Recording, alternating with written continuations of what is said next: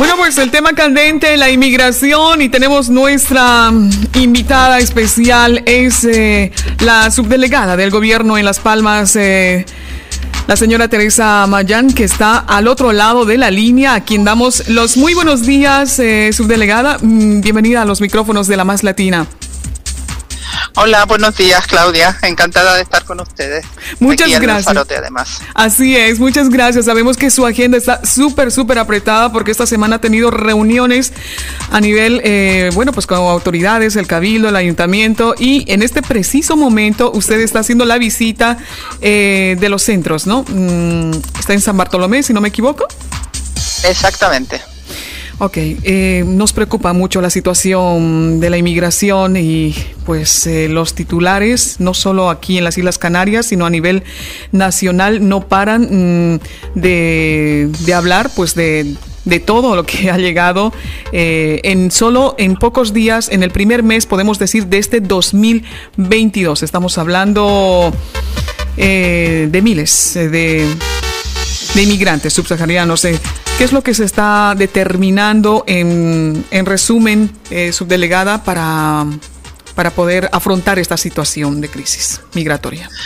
Eh, bueno, eh, vamos a ver, están, como dato les digo que el primer día de febrero tuvimos tantas llegadas en la provincia de Las Palmas como en todo el mes de febrero del año pasado. Evidentemente estamos, mm, están llegando muchísimas personas aunque es verdad que el Ministerio de Interior está haciendo una labor mm, junto con las gendarmerías de Gambia, Senegal y Mauritania para, para abortar salidas, de manera que, hay muchos, mm, un 40% de las, de las personas que pretenden llegar no, no llegan a salir por, por esa acción policial. Pero mm, en África están muy desesperados y vienen mm, cada vez en unas embarcaciones de, peores características. Usted lo ha dicho, tuvimos 16 desaparecidos en el mar, porque vienen en, neumáticas que de verdad que si ven alguna foto, fíjense, mm, donde no se subiría nadie, se suben 60 personas con, con, el neumático casi desinflado en unas situaciones de, de, peligro mm, terrible. Efectivamente. Uh. yo creo que sí que es intención del gobierno intentar que, que, esta ruta no, no la usen las mafias que al fin y al cabo se aprovechan de las personas, no les importan las vidas ni las muertes y, y, y, que además es la más peligrosa que, existe de las rutas hacia, hacia Europa.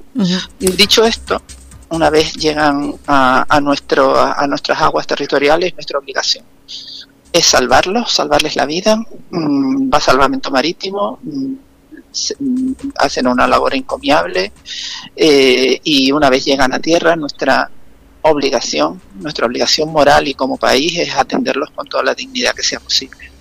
Efectivamente, usted lo decía, más de 4.200 eh, inmigrantes llegan a España de forma irregular solo en el primer mes de este 2022 y luego casi mil más que en enero del 2021 y luego febrero, febrero que acabamos de empezar, estamos a cuatro días y constantemente han llegado. Isla de Lanzarote, Fuerteventura, es realmente preocupante y sobre todo pues eh, lo que está aconteciendo.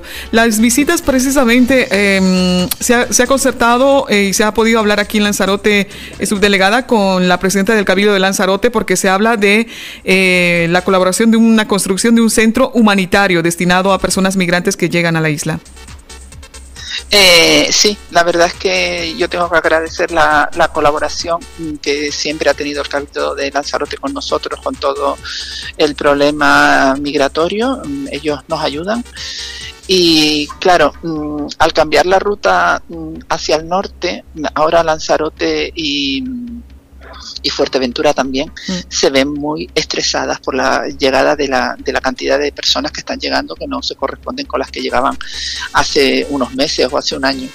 Entonces, mm, se hace necesario tener un recurso de ayuda humanitaria para que una vez que salen de los mm, recursos, que eso sí están eh, bien dimensionados, de las cuarentenas, pues puedan permanecer aquí unos días hasta que se decide en base a, las necesidades de cada cual el, el posterior destino. Hace poco, se, eh, hace unos días, el gobierno central ha aprobado em, lo que es la construcción ya de, unas instalaciones adecuadas para, el, para acoger de manera temporal a estos inmigrantes eh, ante la masiva llegada. Eh, ¿Dónde va a estar ubicado? ¿Se va a ejecutar este 2022 con los presupuestos? El, eh, no sé si usted me está hablando de, del CATE o me está hablando de la, del recurso de ayuda humanitaria. Sí, de los CATE. Si hablamos del CATE, ya está instalado. Que eso son solamente una estancia de 72 horas en lo que la policía los reseña y se les hace las pruebas COVID. Y sí, se va a aprobar la instalación de una, de una de unas instalaciones con la ayuda del Cabildo mm, eh, para ayuda humanitaria, para una vez que salen de los recursos de, gestión compartida, que es donde hacen las cuarentenas mm, por el COVID. Efectivamente, varias acciones. Eh, la mayor demanda también, eh, señora subdelegada, es, por ejemplo, se ha aprobado hace poco lo que es la nueva mm, reforma a la ley de extranjería e inmigración, la ley orgánica de los menores. Eh, una noticia buena para todos los que eh, esperaban una reforma de ley en extranjería, con el cambio normativo que se evita, eh, entre otras cuestiones, que muchos jóvenes se vean abocados a la irregularidad de sobrevenida al cumplir la mayoría de edad. O sea que estos tienen la posibilidad de los menores de edad de salir, regularizarse y y obtener eh, una fuente de trabajo. Pero teniendo en cuenta esto, eh, señora subdelegada, hay, mm, nos podía indicar porque hay muchos jóvenes en las calles, porque no se está dando el asesoramiento, no se está dando unos programas en desarrollo para estos menores no acompañados que, que pues necesitan una orientación. ¿Se está trabajando en ello? Mm, a, ver, mm, a ver, eh, vaya por delante que yo celebré eh, casi con champán en la aprobación de esta modificación de la ley de extranjería. Para mí ha sido mm, de las mejores noticias del año. Así es. Porque no se puede tener a unos menores tutelados y después mm, tirarlos a la calle sin ningún tipo de recursos. Sin ningún tipo de recursos ya no económicos, sino sociales, porque si no tienes eh, un permiso de residencia no podrás trabajar ni podrás estudiar y te abocan a una situación de marginalidad. O sea, que vaya por delante mi, vamos, mi, mi alegría por, por, esta, por este cambio normativo que no ha sido fácil, ¿eh? pero se ha sacado adelante. Mm, una vez dicho eso, mm, ¿qué, ¿cuál es nuestra obligación ahora? Mm, pues estamos poniendo en marcha todos los mecanismos para a todos los menores que en estos momentos están tutelados por la comunidad autónoma, eh, incluso de oficio, desde las subdelegaciones del gobierno, eh, dotarlos de la documentación necesaria para que cuando ya cumplan la mayoría de edad, pues ya es, es un mero trámite. Esta ley permite que a, los, a las personas que tienen hasta 23 años y que fueron menores tutelados puedan eh, acogerse a ella, ¿no? Yo creo que han hecho una interpretación mm, bastante amplia, bastante justa, diría yo, porque mm, si no pudieron en su momento, pues vamos a darle una oportunidad de, de hasta cinco años más para poderse regular. Pero sí que es verdad que me da a mí la impresión de que esta información no está llegando. Mm, tendremos que poner en marcha junto con las ONGs, que son quienes los conocen y quienes pueden estar en contacto en estos momentos con ellos, para, para solucionar esto, ¿no? De que ellos puedan, que ellos sepan y que ellos tramiten su residencia legal en España. Mm, realmente es una ley que se, que se, que se publicó en noviembre. Eh, mm, bueno, mm, ha sido un periodo difícil en, lo que se promulga una ley en que se pone en marcha todos mm, eh, todos aquellos elementos que pueden hacer que esa ley se cumpla, pues siempre es verdad que falta un plazo. Por ejemplo, en las subdelegaciones del gobierno nos faltaría esta personal, porque son muchísimas personas y tenemos que, pero bueno, mm, que tenemos mm, que ponernos a ello y nos vamos a poner a ellos y nuestra intención es que esto se solucione. y, y, por último, señora subdelegada, ¿hay los medios económicos suficientes eh, para tener, porque a nivel nacional se decía que Canarias no cuenta con los medios económicos suficientes para tener en condiciones dignas a estos menores que llegan generalmente en pateras a las islas? Eh, bueno, yo he oído las declaraciones de la viceconsejera, la directora general de, menor y de infancia. Eh, bueno, la verdad es que tienen cerca de 3.000 menores y necesitan una ayuda, necesitan ser ayudadas. No es, no es, no es, no es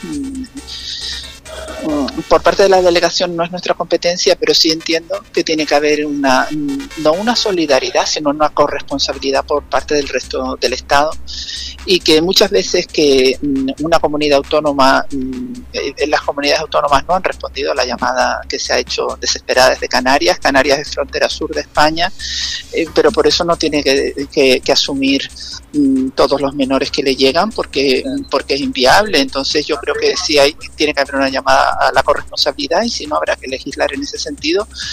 Y ciertas mm, comunidades autónomas que no han recibido a menores mm, tienen que vivirlo mm, porque muchas de ellas pertenecen a la España vaciada como una oportunidad como una oportunidad de, poder integrar a estos chicos que vienen buscando un futuro mejor y, como una oportunidad de tener en el futuro una mano de obra eh, eh, y, personas que se integren y, que ayuden y que ayuden a, que esas comunidades autónomas no decaigan más en, en estos problemas de población que tienen. Yo creo que, integrar menores con las mejores garantías eh, es mucho más que un problema, una oportunidad.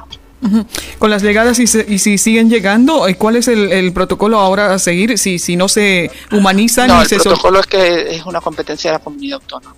De momento sigue siendo una competencia de la comunidad autónoma. Ok, muchas gracias. Tendrá que hacerse cargo la comunidad autónoma, vamos. Bueno, estaremos pendientes. Eh, muchísimas gracias por estos minutos, señora subdelegada eh, del gobierno. Muchas gracias. Y Dios mediante, bueno, pues estaremos pendientes de todo lo que, de todas las acciones que está realizando en esta semana aquí en la isla de Lanzarote. De hecho, hoy estaré en una reunión con las asociaciones también hablando sobre este, estos temas. Gracias, buen día. Bueno, buen día. Bueno, creo que nos veremos esta tarde. Así es. Muchísimas gracias. Un abrazo. Hasta luego. Bueno, 49 minutos transcurrieron de las 11 de la mañana. Nota importante a estas horas. Señores, UNICEF España ha, ha urgido ayer jueves a la creación de un mecanismo nacional de derivación que garantice una distribución de los menores migrantes no acompañados entre comunidades autónomas y lleve, por tanto, a una responsabilidad compartida por todas ellas. Lo exigen, lo exigen desde UNICEF y bueno, pues es preocupante la situación que se está derivando de la llegada masiva de, de migrantes aquí a la isla de Lanzarote, al archipiélago canario, entre otras cosas.